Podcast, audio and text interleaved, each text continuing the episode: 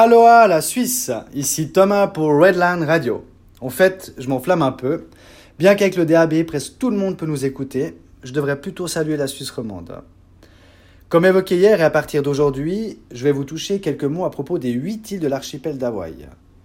J'essayerai prochainement de vous faire visualiser celles que je vais découvrir par moi-même. D'ailleurs, ce week-end, normalement avec un petit groupe, on devrait louer une voiture et faire le tour de l'île d'Oahu. Pour aujourd'hui, je vais vous parler d'Hawaï, surnommé Big Iceland, du fait que c'est la plus grande des îles avec ses 10 000 m2. Ce qui est 4 fois plus petit que la Suisse, dont la superficie est d'un peu plus de 41 000 m2. L'île d'Hawaï, qui a donné son nom à l'archipel, s'ancre tout à l'est. Elle abrite les seuls volcans encore actifs de l'archipel. Très jeune, juste 800 000 ans, l'île affiche des paysages souvent lunaires et d'autre part très luxuriants. La côte accueille la station balnéaire de Kora.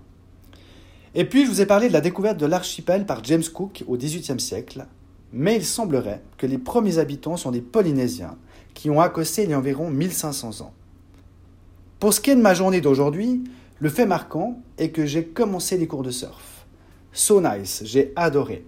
Deux heures de surf au sud de Waikiki Beach, avec un prof hawaïen hyper cool et sympa. C'est un hawaïen d'origine, certainement avec un peu de son japonais à ce que j'ai compris les cheveux longs jusqu'au milieu du dos, bronzé et plein de tatouages, et surfant avec sa casquette et ses lunettes de soleil. Bon, vous devez vous demander si j'ai réussi à avoir un minimum de résultats lors de ma première sortie en planche sur l'océan. Après un début laborieux, une petite heure environ, eh bien je suis fier de pouvoir vous dire que j'arrive à surfer les vagues sur environ 100 mètres. Je l'avoue, les vagues sont pas énormes, il n'y a pas de tube, et je surfe principalement tout droit, mais je commence à essayer de tourner et de surfer la vague de biais. Ce n'est pas encore gagné, il y a du job. Donc, comme vous l'avez compris, j'ai adoré et je me réjouis des deux prochaines sorties de cette semaine. Enfin, je vous dis ça maintenant, mais je pense que demain matin, je risque d'avoir un peu mal aux épaules car pagayer deux heures avec les bras, je peux vous dire que ça tue un peu quand même. En rentrant de l'océan et en longeant le canal pour me rendre à mon appartement, je me suis aperçu qu'aujourd'hui, les pirogues hawaïennes étaient sorties il y en avait plein de canals. La pirogue hawaïenne, appelée Vaha, a comme particularité que sa stabilité est assurée par un balancier unique, une sorte de deuxième petite pirogue sur le côté, qui est reliée à la coque par deux bras en bois. Celles que j'ai vues sur le canal sont principalement utilisées pour le sport et la compétition. Autre fait que j'ai pu remarquer depuis mon arrivée, bien que la ville d'Honolulu soit très touristique, les îles vivent principalement de l'importation et les prix sont très élevés, surtout dans les centres touristiques tels que le quartier de Waikiki. Quartier qui se veut chic avec ses belles allées arborées et fleuries, ainsi que ses grands centres commerciaux et ses boutiques de luxe. A contrario, il existe, comme partout, une certaine pauvreté qu'on voit à chaque détour de rue, avec des personnes qui fouillent les poubelles, qui dorment dehors, comme par exemple à côté de ma résidence, où il y a quatre tentes qui sont installées en bordure de route et leurs habitants y ont installé leur domicile.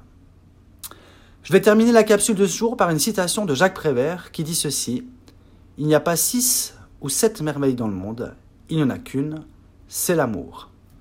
Hier, je vous évoquais le fait d'offrir des attentions à l'être cher. Mais donner de l'amour ne se cantonne pas seulement à donner à sa, à sa compagne ou à son compagnon, mais à donner un peu de son cœur à qui que ce soit. Souvent, même nos plus petits gestes ou attentions envers les autres nous font du bien et font du bien aux autres également. Alors donner sans compter, car à mon sens, c'est comme cela que l'on nourrit son cœur. Et pour revenir au couple et à la citation de Jacques Prévert, nous avons presque tous connu au moins une fois l'amour, le vrai. La vie fait que quelquefois notre quotidien nous fait oublier de quelle manière l'on aime et l'on a aimé celui ou celle qui partage notre vie. Je pense que l'amour c'est comme un jardin. L'amour se cultive. Il y a des périodes où pas grand-chose y pousse. Il y a même des mauvaises herbes. Mais quand notre jardin fleurit à nouveau, à force de ne pas avoir oublié de l'arroser et de l'entretenir, que c'est beau et magique. Alors s'il vous plaît, n'oubliez pas que l'on n'a rien sans un peu d'effort personnel et que cela en vaut certainement la peine, car quand l'amour est là, eh bien, c'est la plus grande merveille du monde. Voilà, c'est tout pour aujourd'hui. Je vous souhaite une bonne soirée et vous dis à demain. Allez, à demain, aloha